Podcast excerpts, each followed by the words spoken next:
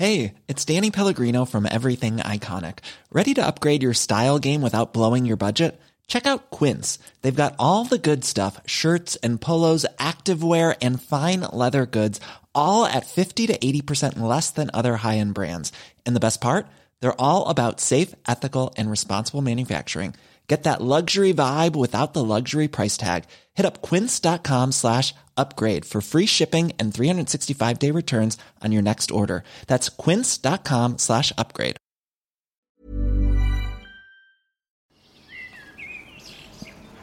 Mes dealers sont des connaisseurs euh, qui sont aussi pointus qu'un un bon œnologue, euh, qui, sait, qui savent ce que c'est qu'une molécule, ils savent de quoi est composé euh, un produit, ils savent d'où il vient, ils ont un véritable amour de la fleur, euh, un amour du pollen et ils connaissent leur métier. Et voilà le travail. Alors écoute Mathieu, tes dealers c'est vrai qu'ils connaissent peut-être leur métier, mais on te rappelle quand même que ça reste du trafic illicite. hein. Le gourmet que vous venez d'entendre s'appelle Mathieu Kassovitz. Oui, tout à fait, le réalisateur de La haine, l'espion malotru dans le bureau des légendes, celui-là même. Il nous rejoindra en deuxième partie d'émission et on discutera en toute liberté avec lui de son rapport au pétard. C'est le deuxième numéro de Banana Kush. Mais qu'est-ce que vous fumez, colonel? Des bananes. Vous en voulez Oh non, merci. Moi, avec plaisir. Le trafic de la banane connaît une embellie. Une drogue interdite La banane tient la première place. et pourtant un produit qu'on consomme la plupart du temps en cachette. Rien ne peut résister au lobby de la banane. Banana Kush, le magazine des cultures du cannabis. Camille Diao, Christophe Paillet. Bonjour et bienvenue dans Banana Kush, le podcast français consacré à l'actualité du cannabis. Parce que le cannabis est devenu un fait social et culturel incontournable, on entend le traiter comme tel, et que vous êtes toujours 5 millions ici en France à en consommer régulièrement. Bon, pas encore euh, 5 millions d'auditeurs pour ce podcast, mais on garde espoir euh, pour les prochains numéros. Et dans ce nouveau numéro, vous allez entendre des entrepreneurs français qui prennent les devants, Mmh, excellent. Un acteur capable de boxer à 8h du mat après 3 pétards, Bonjour, c'est Mathieu Kassovitz. l'histoire d'une bande d'ados anglais qui sont tombés dans la marmite quand ils étaient petits, et des offres promotionnelles poético-cryptées. Eps, les sandwichs sont prêts. Livraison toute la nuit. À l'heure où on enregistre cette émission, eh bien des milliers de Canadiens sont toujours en train de faire la queue devant des boutiques d'un tout nouveau genre qui ont ouvert le 17 octobre à travers tout le pays, puisque le Canada est devenu le premier pays du G7 à légaliser le cannabis récréatif, et on en parle tout de suite dans le journal. Premier pays du G7, mais deuxième pays au monde. Le Canada légalise 5 ans après l'Uruguay, mais les modalités de cette légalisation diffèrent selon les provinces. Chez nos amis québécois, par exemple, il reste interdit de faire pousser du cannabis chez soi, mais on pourra fumer dans la rue à Montréal, contrairement à Toronto. Pendant ce temps-là, aux États-Unis, quatre nouveaux États s'apprêtent à s'exprimer sur le sujet dans le cadre des midterms de novembre. Le Michigan et le Dakota du Nord pourraient légaliser le cannabis récréatif, tandis que le Missouri et l'Utah vont se prononcer sur le cannabis thérapeutique. Dans ce dernier État, l'Église mormone soutient cette légalisation. L'ancien Premier ministre israélien se reconvertit dans le cannabis. Ehud Barak, qui était au pouvoir entre 1999 et 2001, est nommé à la direction d'Intercure, l'une des principales firmes qui produit du cannabis médical en Israël. Une reconversion qui illustre l'avance prise par le pays dans la recherche biomédicale autour de cette plante. Des études y sont menées depuis une dizaine d'années déjà. Et pour finir avec le cannabis médical, au Royaume-Uni, les premiers médicaments à base de cannabis seront mis en circulation à partir du 1er novembre. On termine avec une fake news made in France. Du cannabis pousse-t-il à bord de la Station spatiale internationale Si l'info a circulé sur Internet ces derniers jours, sachez qu'il ne s'agit en fait que d'un projet pour étudier l'impact de la microgravité sur du chanvre, à savoir la version sans THC du cannabis. On n'est donc pas prêt de voir de la weed pousser dans l'espace. Banana Kush. Camille Diao. Christophe Paillet. Salut Momo dispo en moins de 30 minutes pour tes t-shirts marron et vert. Offre spéciale, trois couleurs achetées, la quatrième sera offerte. Il y en a beaucoup. On est mal, patron. on est mal. On est très mal.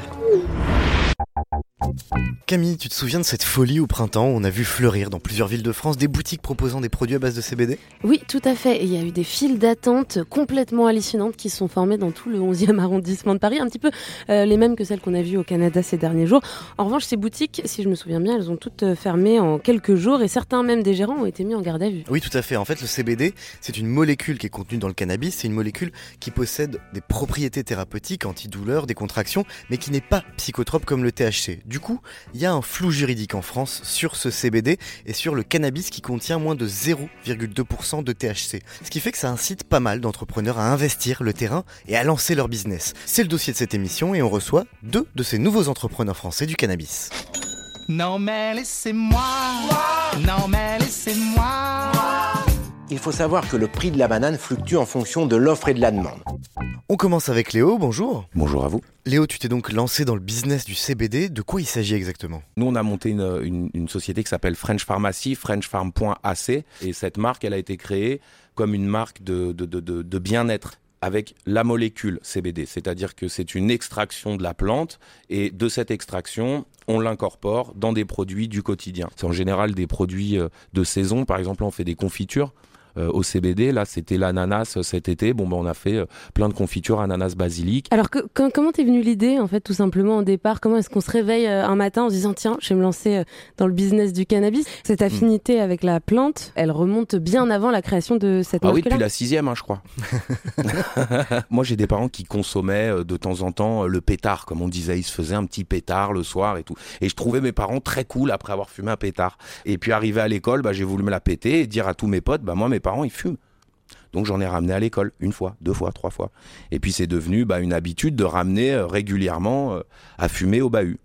Donc, euh, voilà, j'ai endossé pendant plus de 20 ans le, le- le rôle du dealer de bœuf euh, auprès de mes potes. Est-ce que euh, ton, Non. ton- ta petite activité de dealer Ouais, euh, ma aide petite activité déjà. Personne ne t'a dit Non, que c'était une Oui, petite vrai, vrai, activité vrai. déjà. hein. Euh, on était sur une activité de deal.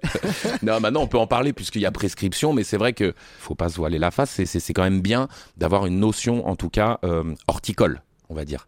Après, euh, non, euh, de vendre de la bœuf euh, dans- aux copains, ça aide pas à monter une structure comme aujourd'hui elle est montée. Alors comment ça se passe au, au tout début quand on se lance, la vision de, de l'entourage, des banques, j'imagine, des, des financeurs, quand on leur explique je monte un business dans le cannabis et, et je vais vendre du CBD Dites-vous que au mois d'avril, bah, la totalité de la France, euh, enfin quasiment, hein, n'avait aucune euh, connaissance du CBD et du cannabis. Quand on a créé la boîte, ben personne ne savait ce que c'était le CBD. Et de fil en aiguille, ben, le banquier regardait Internet, il regardait ce qui se passait à la télé, et ils nous ont fermé SumUp, le contrôle, après ils nous ont fermé un autre compte, après on a dû trouver une autre banque, après machin. Et de fil en aiguille, on est traité bah, comme des narcotrafiquants, alors qu'en réalité, bah, on monte un commerce comme un autre, avec de la TVA, avec un business plan. Vos produits, ils sont produits où et comment? Vous avez cette traçabilité? Vous travaillez avec des producteurs locaux, étrangers? Comment ça se passe? Nous, on est made in Paris. Le CBD, il est importé d'Espagne et ensuite on l'incorpore dans des laboratoires à Paris ou en banlieue parisienne. Euh, pour le sirop, c'est en vallée de Chevreuse. Et euh, est-ce qu'on peut parler euh, du fait qu'il y a 5 minutes avant d'entrer en studio, vous vous êtes fait interpeller par les. On peut en parler Alors bon, moi j'ai l'habitude de- d'être décontracté, hein. donc je me suis dit je vais faire un petit joint avec Benoît, mon associé. Bon bah lui c'est lui qui roulait, c'est lui qui s'est fait interpeller, c'est lui qui est aujourd'hui en garde à vue euh, au moment où je vous parle. Petite pensée pour Benoît donc. Voilà. Ben, Euh, on est avec toi. Alors juste, justement, vous vous êtes fait euh, interpeller et contrôler par euh, les flics avec cette jolie mallette, Léo, que tu as amenée euh, avec toi, qui est remplie de, de tous les produits que vous proposez. Moi, ce qui me frappe en, en voyant cet assortiment, c'est déjà le, le packaging et le design qui est très haut de gamme. Ça se voit que vous positionnez vos, vos produits comme, comme une gamme, enfin pas de luxe, mais en tout cas euh, très haut de gamme. C'est de oui, de l'élégance à la très parisienne. éloigné de l'image cliché du cannabis, du truc de stoner. C'est-à-dire qu'il n'y a pas une seule feuille de cannabis dessinée euh, sur vos paquets. Et puis la deuxième chose qui me frappe, c'est la variété des, des produits. Le seul endroit où j'ai vu, euh, où j'ai vu en fait ce type de produit avant, c'était aux États-Unis. Est-ce que c'est là-bas que tu allais chercher euh, ton inspiration? Moi, ça m'interloquait. Je voulais vraiment euh, aller voir de mes propres yeux ce qui se passait en Californie. Donc, on a, on a organisé un voyage cet été et les campagnes de pub qu'on peut voir aux US, elles ne relatent jamais d'un mec qui fume un ouinge. Donc, si on arrive aujourd'hui à le présenter d'une manière qui est plus séduisante, trouver ce moyen d'en parler correctement, euh, je pense que c'est comme ça que ça arrivera et pas autrement. Mais il y a encore des tabous, il y a encore des gens qui veulent pas s'afficher euh, tant qu'on n'a pas des comédiens ou des gens vraiment euh, qui s'affichent en tant que fumeurs. C'est-à-dire Des politiques, euh, des acteurs, euh, des, des sportifs même, parce que le Bah, nombre des de acteurs, ça sportifs. tombe bien parce que dans quelques minutes, on va entendre Mathieu Kassovitz qui nous Ah, parle de bah lui, alors lui, alors. Mathieu, euh, hein, Mathieu, il aime bien la bœuf, après ça. Bon. Ah, merci beaucoup Léo à d'être passé nous voir cool. dans Banana Kush ou Banana Couche, on prononce comme on veut. Tu n'es pas le seul businessman à venir nous rendre visite dans cette émission. C'est une entrepreneuse qui va nous rejoindre euh, à présent. Elle n'a jamais fumé un pétard de sa vie et pourtant, et pourtant, elle va nous expliquer tout ça. Merci Léo, à bientôt. Merci à vous. We have no bananas. Banana Kush, We have no bananas today. Camille Diao, Christophe Paillet. Coucou, ça va? C'est Kevin. Désolé pour cette longue absence. J'étais en deuil. J'ai dû prendre du recul. Je suis de nouveau dispo comme d'habitude. Allez, à toutes. Voir modalité dans les magasins participants. Bonjour à tous, fermeture prévue le 26 juillet jusqu'au 27 août. Merci, on sera ravis de vous servir à notre retour. Bonnes vacances. Hein. Nous, nous, Nous. nous, c'est le goût. Vous écoutez le deuxième numéro de Banana Kush et c'est une non-fumeuse qui vient de nous rejoindre. Bonjour Laure Bouguin. Bonjour Camille. Tout comme Léo qui était avec nous il y a quelques minutes, tu fais partie du petit monde des, des entrepreneurs français du cannabis, mais tu n'as pas du tout le même parcours, pas du tout le même background que lui. Alors pour commencer, raconte-nous un petit peu ce qui t'a amené à t'intéresser à cette plante. Oui, j'ai grandi en Bretagne et moi je connaissais déjà très bien le chanvre puisque mes grands-parents le cultivaient dans l'Ouest. Donc le chanvre, c'est une plante qui fait partie du genre Cannabis sativa, mais c'est une variété euh, qui pousse légalement en France puisqu'une vingtaine de variétés sont autorisées. Donc j'étais assez consciente euh, des bienfaits de la plante. Et j'ai découvert petit à petit les bienfaits de la graine, et notamment sa très très forte concentration en oméga 3 et 6. Donc on va les chercher dans l'alimentation, mais on peut aussi aller les chercher dans la cosmétique. Okaran s'appelle euh, ainsi parce que ça veut dire je vous aime en breton. Juste pour préciser, je sais pas si on l'a dit, mais Okaren, donc c'est la marque que tu as créée en fait euh, en tant qu'entrepreneuse. Exactement, Okaran c'est une marque de soins à base de cannabis sativa, donc qui est le nom de, du chanvre. Et j'ai pas entendu le mot CBD. Est-ce que ça veut dire que c'est encore d'autres propriétés que tu vas chercher dans, dans cette plante? Alors les omégas, euh, on les trouve dans la graine, le CBD, on le trouve dans la fleur. On a un petit problème en France actuellement, mais qu'on est en train de travailler à résoudre, c'est que le- les agriculteurs, d'après la loi, devraient jeter les fleurs de chanvre. On ne peut pas aujourd'hui avoir du CBD français. Or, nous, on est extrêmement attachés à la production made in France. Donc, pour l'instant, il n'y a pas de CBD dans les produits. Comme je le disais en introduction, toi, tu n'es pas une consommatrice de cannabis récréatif. En effet, je ne fume pas. Voilà. Par contre, j'ai d'autres utilisations de cette plante. Et ce qu'on oublie malheureusement en France par activisme prohibitionniste, c'est que on n'est pas que sur du récréatif. Il y a tout un champ qui existe autour. Il y a le cannabis médical qu'on connaît très bien dans les pays où c'est légalisé. Puis il y a le chanvre bien-être. Alors, ce qui est marrant, c'est que alors, par rapport à Léo avec qui on parlait tout à l'heure, qui lui est euh, dans le cannabis depuis qu'il est au collège, comme il nous le disait, entre guillemets, toi, tu as un, un parcours euh, finalement euh, un peu type des startups d'aujourd'hui, enfin école de commerce, incubateur, etc. Mm. Est-ce que le cannabis aujourd'hui, c'est un business comme un autre? C'est un business comme un autre, oui, dans le sens que on peut tout à fait euh, en vivre. Après, on, est, on a beaucoup de, freins euh, pour se lancer. Euh, typiquement, nous, on, là, on était à la recherche de, fonds pour accélérer l'entreprise. Bon, bah, pour trouver un investisseur en France spécialisé dans le cannabis. Il faut se réveiller très tôt. Le fait est qu'on n'a pas du tout accès aux outils classiques de vente online. Donc, on n'a pas Facebook Ad, on n'a pas Instagram Ad, on n'a pas YouTube Ad. On est très limité sur AdWords quand on se fait pas bloquer. Ça, tout ça, c'est impossible aujourd'hui. Ça, quand- c'est banni. Et c'est banni par les Américains vivant en Californie, ce qui est assez euh, euh, drôle, en fait, quand, tu- quand tu y penses. Et alternativement, tu parles de chanvre, de cannabis, de chanvre, de cannabis. Mhm. Alors, euh, quel est le mot euh, qu'il faut employer pour toi? Les, les mots qu'on choisit donnent nos opinions. En fait, en France, on a complètement diabolisé le mot cannabis pour dire ça, c'est juste la drogue. Mais c'est pas vrai. Puisqu'en fait, la différence qu'on fait en France entre le cannabis ou le chanvre industriel, c'est le pourcentage de THC. Donc, on décide en France qu'en dessous de 0,2%, c'est légal, on a le droit de dire chanvre, euh, c'est sain et il n'y a pas de souci. Puis au-dessus de 0,2, c'est, c'est diabolique, c'est de la drogue. Et là, c'est le mot cannabis. Mais cette différence légale de 0,2, elle varie d'un État à l'autre. En Suisse, on parle de 1%. À l'échelle européenne, c'est 0,3. Donc moi, j'utilise les deux. C'est une vraie volonté. Et c'est assez hallucinant parce que sur les 3-4 derniers mois, on a vraiment vu qu'il y a un momentum. Euh, maintenant, quand on prononce le mot cannabis, c'est sympa, ça génère de la discussion et on est moins montré du doigt. T'as observé euh, le changement d'image euh, C'est impressionnant. En fait, il y a 80 cannabinoïdes à peu près dans, dans la fleur. Euh, donc, on parle tout le temps euh, du THC qui donne des effets psychotropes et euh, du CBD. Mais en fait, il y en a plein d'autres. Le CBG, le CBN, le CBV. Enfin, il y en a vraiment une quantité infinitésimale. Et il faudrait évidemment aller travailler sur tous. Donc, nous, on adorerait pouvoir euh, lancé des études là-dessus, ce soit sur l'eczéma, le psoriasis. Et c'est dommage de ne pas avoir un centre de recherche français sur la question. Ce qu'on dit souvent, c'est que depuis la création de l'Internet, c'est le premier secteur à se restructurer de zéro. Et en fait, euh, on a laissé Internet aux Américains et là, on est en train de laisser le cannabis aux Canadiens.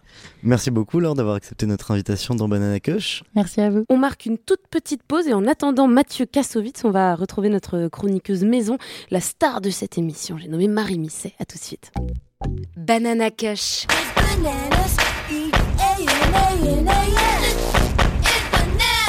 Hachiche, cannabis, marijuana. Ce serait donc cela, le secret de la banane. Hello, c'est Momo, je suis de retour avec les meilleures qualités, good milkshake d'Île-de-France, plusieurs saveurs au choix, chocolat ou pistache, livraison moins de 30 minutes. Catégorie 1, origine France. Marie Missé, bonjour. Bonjour Christophe, bonjour Camille. Petit cours d'histoire avec toi aujourd'hui? Oui, parce que je me suis dit que pourquoi pas. Est-ce que vous savez, Christophe et Camille, de quand date en vrai l'interdiction de consommation du cannabis en France Je pense que c'est assez tardif, euh, je dirais dans les années 60. Pas, pas tant que ça, mais ça s'est énormément euh, renforcé dans les années 60. En vrai, ça date de 1916 à l'époque, c'était dans un package avec l'opium et la morphine. Mais la loi française a été renforcée en 1939 et ce, deux ans seulement après la Marijuana Tax Act adoptée aux États-Unis. Et l'histoire de cette mesure, elle est assez instructive. Elle intervient seulement quatre ans après la fin de la prohibition aux États-Unis. Vous savez, cette interdiction de vendre et de consommer de l'alcool qui a commencé en 1919. Et ça a eu lieu, donc, ce Marijuana Tax Act, après une campagne médiatique intensive et très violente contre la marijuana. Alors si on fouille dans les journaux de l'époque, on tombe sur des faits divers assez hallucinants qui se multiplient les uns après les autres. Par exemple, une famille entière assassinée par un jeune forcené en Floride. Alors je vous passe quelques détails de l'article. les agents le tenaient pour un jeune homme raisonnable et plutôt tranquille. Il est désormais dans un état de folie pitoyable. Ils ont cherché pourquoi. Le garçon a déclaré qu'il avait l'habitude de fumer quelque chose que ses amis appellent des muggles, une appellation enfantine de la marijuana. On apprend en passant le terme muggles. Voilà, et des articles comme ça en 1936 dans la presse américaine, il y en a plein. Et plusieurs films sortent cette année-là aussi, dont euh, Wild Weed. Le scénario, c'est toujours le même. Des jeunes accrochés à leur tout premier joint, des hallucinations incroyables. Et puis le passage à l'acte, ça peut être des meurtres, des viols. Enfin, c'est toujours dans, réjouissant. Dans le même genre, je vous conseille Reefer Madness aussi, un film des années 30 euh, américain. Tout à fait. Il est dans cette liste-là. Et euh, derrière tout ça, qu'y a-t-il? Eh bien, il y a un homme qui s'appelle Harry Jacob Hensliger, qu'on a appelé à l'époque le McCarthy de la drogue.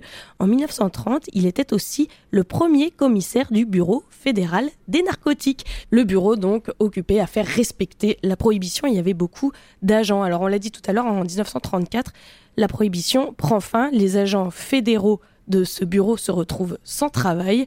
Et alors, qu'est-ce qu'on fait? Eh bien, il faut bien leur trouver une occupation. C'est en tout cas la thèse de Jean-Michel Groult, un auteur français qui a écrit Plantes interdites, une histoire des plantes politiquement correctes. Il écrit incorrect, pardon, il écrit noir sur blanc que l'interdiction du cannabis aux États-Unis était le résultat direct de la fin de la prohibition, puisqu'il fallait lui trouver un substitut pour justifier les activités du Bureau national des stupéfiants. C'est d'ailleurs assez intéressant de se rappeler le pourquoi de la fin de la prohibition aux États-Unis. L'argument principal pour y mettre fin n'a pas tant été sa grande inefficacité. Non, on était en 1934, c'était la grosse crise. L'immense manque à gagner pour l'État américain dans cette histoire de prohibition était le premier argument massu pour réautoriser l'alcool, un argument qui est pas mal utilisé aujourd'hui aussi dans tous les pays qui font la transition vers la marijuana légale. Mais quel cynisme Merci beaucoup Marie. Au revoir Camille et Christophe. On vous promet Mathieu Kassovitz depuis le début de cette émission. Eh bien, ce n'est pas Mathieu Kassovitz qui vient à Banana Cush, c'est Banana Cush qui va à Mathieu Kassovitz. On l'a rencontré à la terrasse du Mama Shelter, un hôtel parisien, il y a quelques jours. On va écouter ça dans un tout petit instant. Tiens, Jamy, goûte-moi cette petite banane, tu m'en donneras des nouvelles. Salut les amis, c'est Toto. Désolé pour cette absence. De retour tous les jours de 15h à minuit avec au menu off promo pour Amnesia 6,3 grammes et Marron 8,9 grammes. Ça bouge pas. Voilà, à très vite et veuillez SVP me répondre avec un petit ok, c'est cool, bise. Offre valable dès demain et jusqu'au 23 octobre, voire conditions au magasin. Mathieu Kassovitz, bonjour. Bonjour. Merci beaucoup euh, d'avoir accepté notre invitation dans Banana Cush, acteur, réalisateur. Vous êtes de retour cette année dans la peau de l'espion traître malotru dans la série de Canal+, Le Bureau des légendes, dont c'est la quatrième saison. Récemment au cinéma, on a aussi pu vous découvrir euh, en sportif, hein, dans le rôle du sparring partner euh, de boxe, alors que c'est vrai que vous avez jamais euh, caché avoir une hygiène de vie qui n'est pas forcément celle euh, d'un champion de boxe. vous cachez pas votre consommation assidue de cannabis. Vous êtes quel type de fumeur, Mathieu Kassovitz? Il faut pas que la police s'en serve pour m'arrêter après, quoi. problème. Non, je suis un gros fumeur. j'ai eu la chance de pas fumer jeune. J'ai commencé à fumer à 25 ans comme tout le monde, on a besoin d'échapper un petit peu à la dure réalité de la vie et arrondir un petit peu les angles. Il y a des gens qui le font avec euh, des médocs, il y a des gens qui le font avec des drogues plus dures, il y a des gens qui le font avec de l'alcool. La majorité le font avec de l'alcool. Moi, personnellement, je bois pas. Le problème du THC, c'est que ça vous met bien si vous êtes bien, ça vous met mal si vous êtes mal. Donc, euh, c'est quelque chose qui doit s'apprendre. Euh, on réagit pas tous de la même façon aux mêmes produits. Donc, il faut savoir ce qui est bon pour soi et la façon dont vous pouvez l'utiliser. Après, c'est comme pour toutes les addictions, il faut les commencer le plus tard possible. Et, euh, après, euh, voir si ça vous va. J'ai la chance d'avoir une constitution qui est spéciale. Quand je m'entraînais pour la boxe euh, et que après deux heures d'entraînement, je disais à mon coach que j'avais fumé trois joints avant et je lui dit est-ce qu'il faut vraiment que je fasse le travail d'arrêter? Il me dit non. Si ça te décontracte, fais ce qui est bon pour toi. Trois joints avant un entraînement de boxe, vous êtes un surhomme en fait. À 8h du matin surtout. à 8h du matin Oh, il est bon ton C'est pas le mien, c'est d'Hubert. C'est pas évident aujourd'hui en France d'être une personnalité publique et de dire publiquement euh, voilà, je m'appelle Mathieu Kassovitz et je fume du, cannabis. D'ailleurs, vous faites partie des peu d'acteurs ou artistes qui le disent. C'est facile à assumer. Pourtant, je vous garantis que tous les acteurs fument.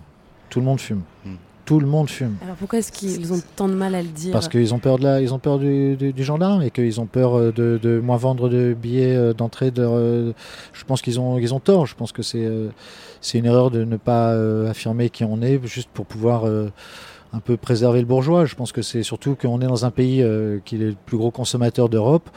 Tout le monde fume. Je pense que c'est complètement absurde de ne pas en parler. Vous avez raison de faire une émission là-dessus.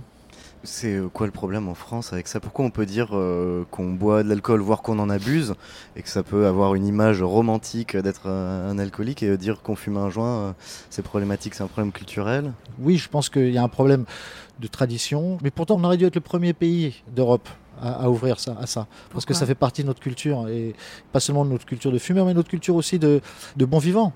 Et je ne comprends pas qu'on ne, soit, qu'on, ne soit pas ce pays-là. Est-ce que vous vous considérez comme un militant? Je faisais une petite recherche pour préparer cette interview. Je suis tombée notamment sur euh, un tweet que vous avez fait il y a peu de temps pour vous offusquer d'une descente de police à 24 euh, policiers pour euh, récupérer juste 7 grammes de, de shit. Et puis même, en remontant beaucoup plus loin, au moment de la sortie de la haine, vous êtes allé sur le plateau d'une émission de Bernard Pivot, Bouillon de Culture, avec une casquette et une grosse feuille de cannabis. C'est de la provoque ou c'est déjà un acte militant? Non, je pense que c'est un acte militant dans le sens où fumer de l'herbe dans la société aujourd'hui en France, c'est l'acte de rébellion le plus pacifique que vous puissiez faire sur la société. Le fait de dire je refuse euh, d'une manière pacifique euh, votre, votre façon de voir le monde. Il y a un même qui, qui, court en ce moment sur euh, internet d'un vieux mec, d'un vieux fumeur avec un orange. On lui dit mais pourquoi tu fumes? Et il dit les gars soyez heureux qu'on fume parce que ça, évite qu'on vous, vous casse la gueule. C'est pas que je suis militant, je vais pas au manif pro cannabis. Je suis pas pour que les gens fument du cannabis, mais je suis contre cette, cette chasse aux sorcières qu'on fait qui est absurde et qui met qui, qui, qui, rend la vie des gens euh, difficile. Si les gens fumaient plus de CBD, euh, ces drogues euh, de, relaxation musculaire qui sont extrêmement efficaces et qu'on prenait un peu moins de Temesta et de ces putains de conneries, on a des contrôles de police pour le cannabis et l'alcool, mais s'il vous plaît, contrôlez les pilules. D'ailleurs, dans l'émission précédente, on en, parlait de ça. Aux États-Unis, il y a des études qui montrent que dans les États où le cannabis thérapeutique est autorisé, la, prescription d'anxiolytiques et d'antidépresseurs chute considérablement. le, le cannabis cannabis est une médecine, avant tout. C'est une plante merveilleuse qui sent bon, qui est magnifique, qui pousse naturellement avec de l'eau et de la terre. Vous avez besoin de rien d'autre. C'est un des cadeaux de la terre et je pense qu'on doit l'utiliser euh, dans le meilleur des sens. Eh, c'est pas mortel comme face ça Le mec qui lui dit Moi je te tue gratuit Vas-y, arrête de parler, passe-moi le Hein? Alors, puisque Camille euh, évoquait euh, la haine tout à l'heure, c'est vrai que dans la haine, euh, Vince, Saïd et Hubert euh, passent pas mal de temps à fumer quand ils zonent et c'est le shit est presque un, personnage secondaire ou en tout cas ça fait partie du décor de cette banlieue là. Comment on, filme ça? Est-ce qu'il y a une esthétique euh, de la fumée, du geste il y a une scène où il se roule un joint, après on voit, il fume de temps en temps parce que parce qu'on se fait chier dans une cité, donc on fume. C'est une culture qui fait partie euh, du Maghreb. Et quand tu vas au Maroc, les grands-pères fument. Et ils fument comme on boit un verre de cognac ici. Donc cette culture-là, elle fait partie euh, d'une manière euh, intègre de cette jeunesse-là, et on peut pas, on peut pas lui retirer ça, et on peut pas la condamner pour ça. Maintenant, ce qu'on peut condamner, c'est le trafic qu'il y a autour, c'est la violence que ça inspire, et c'est pour ça qu'il faut la légaliser. Le trafic, c'est de la violence, mais c'est aussi en quelque sorte l'achat d'une paix sociale parce qu'il y a tous ces petits jeunes qui euh, ont rien d'autre, bah, qui se démerdent, qui survivent en fait en faisant les guetteurs, Transformons ces petits jeunes en entrepreneurs. Mm. Légalisons le cannabis et permettons à ces petits jeunes qui ont déjà les contacts et qui, qui sont déjà assez malins pour pouvoir faire rentrer et, faire du commerce et, payer des impôts là-dessus. Payer des impôts. Elle t'endors pas sur le joint, Saïd. Je croyais que tu fumais plus. Je le croyais aussi. Mathieu Katsovitz, on a une petite euh, tradition en fin d'émission, puisqu'on est dans Banana Cush, on propose à nos invités de partager une banane avec nous. Est-ce que ça vous dirait? Et si j'ai failli me faire virer déjà, mais si tu veux y aller, vas-y, hein. tu prends la responsabilité. Et eh bah du coup, on va aller euh, déguster cette petite banane. Merci beaucoup euh, d'avoir accepté cette invitation dans Banana Cush. On se retrouve dans quelques petites minutes en fin d'émission. À tout à l'heure. Merci. Banana Cush. Qu'est-ce que c'est que ce foutoir, mon petit Bernard Eh bien, puisque tu veux le savoir, il est mêlé à une histoire de drogue jusque-là. Banana, banana, banana, nanana. Moins 70% Marion, pour faire le plein d'énergie. Salut ma poule, quoi de neuf avec ce beau temps? Je te rappelle, je suis dispo 24h sur 24, 7 jours sur 7. Petite promo en ce moment, n'hésite pas. Bonne fin d'après-midi. Allez, régale-toi. Et maintenant Camille, je crois que c'est presque la fin de cette émission, mais donc euh, si on approche de la fin, c'est l'heure de parler de musique, puisqu'à chaque émission, tu nous proposes une histoire de la musique et du pétard, bien sûr. Et cette fois-ci, on part en Angleterre, en 1982, quand une bande d'ados d'origine jamaïcaine décide de monter un groupe et de l'appeler Musical Youth, jeunesse musicale en français. Comme beaucoup d'ados anglais de l'époque, les quatre membres du groupe aiment beaucoup écouter du reggae en fumant des pétards. Ils décident donc de reprendre un de leurs morceaux préférés, Passe de Cucci, Passe-moi le joint, des Mighty Diamonds. Pass the culture on the left hand side. It's a go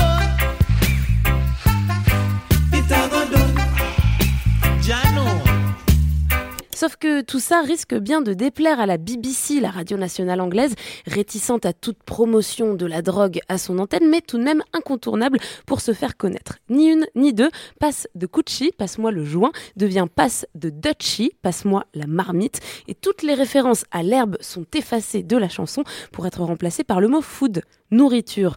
Résultat, l'ascenseur n'y voit que du feu et le titre finira numéro 1 des charts dans 5 pays différents, glanant même au passage une nomination aux Grammy Awards. Donc ce que tu es en train de nous dire, c'est qu'un morceau qui parle de marmite de soupe peut devenir un tube. Évidemment, le public n'est pas aussi dupe que la BBC et euh, saisit assez rapidement le sens originel du morceau. D'ailleurs, le mot Dutchy est ainsi entré dans l'argot britannique et désigne aujourd'hui un blunt, c'est-à-dire un joint roulé dans une feuille de cigare. Beau pied de nez à la censure. Exactement. Alors on écoute cette soupe tout de suite. Musical Use, passe de Dutchy. This generation rules the nation with version.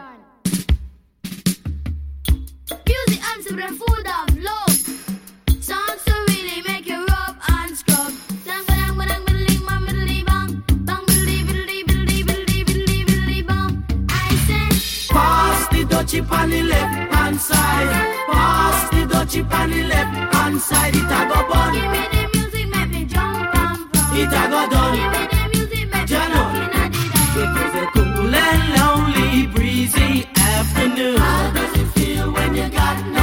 I could feel it cause it was the month of How does it feel when you got no food? So I left my gate and went out for a How walk. does it feel when you got no food? As I passed the dreadlocks camp, I heard them How does it feel when you got no food? Pass the dutchie on the left hand side. Pass the dutchie on the left hand side. It a go bun. Give me the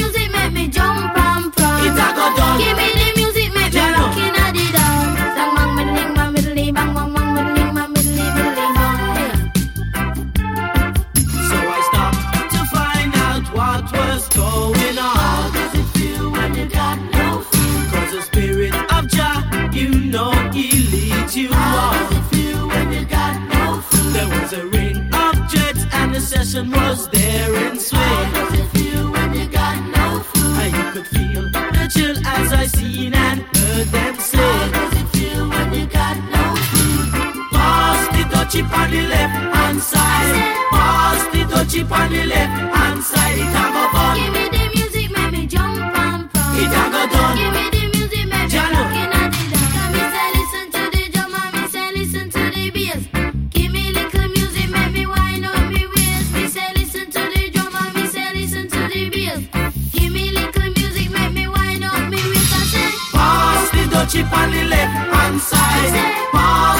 chipane.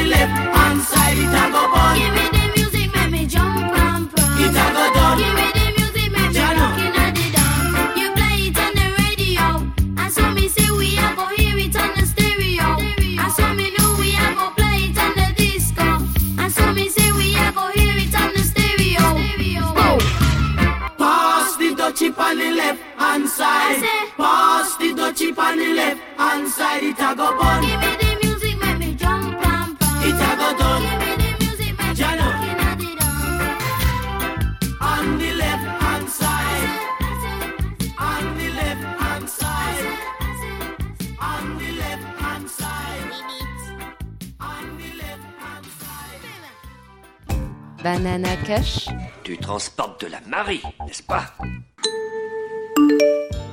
Yo, c'est Todd. Je suis de retour avec des bons disques, Al Green ou James Brown. Dispo 24-24 et livraison en 20 minutes.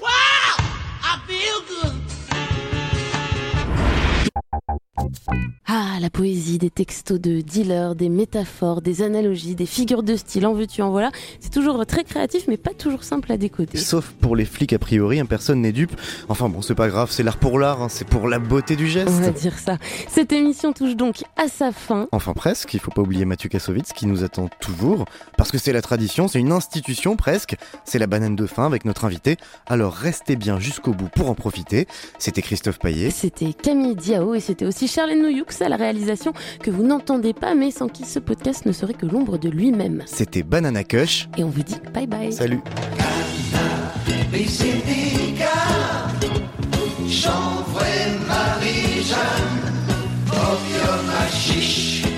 Blanche-Neige,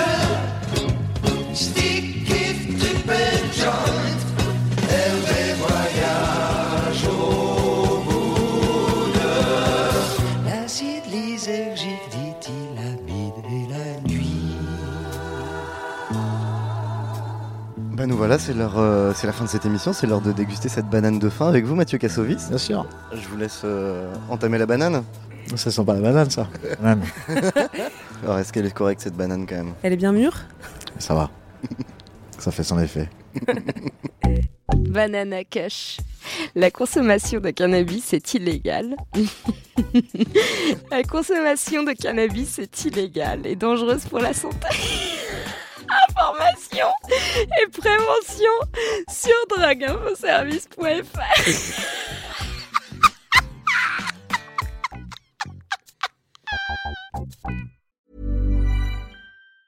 Even on a budget, quality is non-negotiable. That's why Quince is the place to score high-end essentials at 50 to 80% less than similar brands. Get your hands on buttery soft cashmere sweaters from just 60 bucks, Italian leather jackets, and so much more. And the best part about Quince, they exclusively partner with factories committed to safe, ethical, and responsible manufacturing. Elevate your style without the elevated price tag with Quince. Go to quince.com slash upgrade for free shipping and 365-day returns.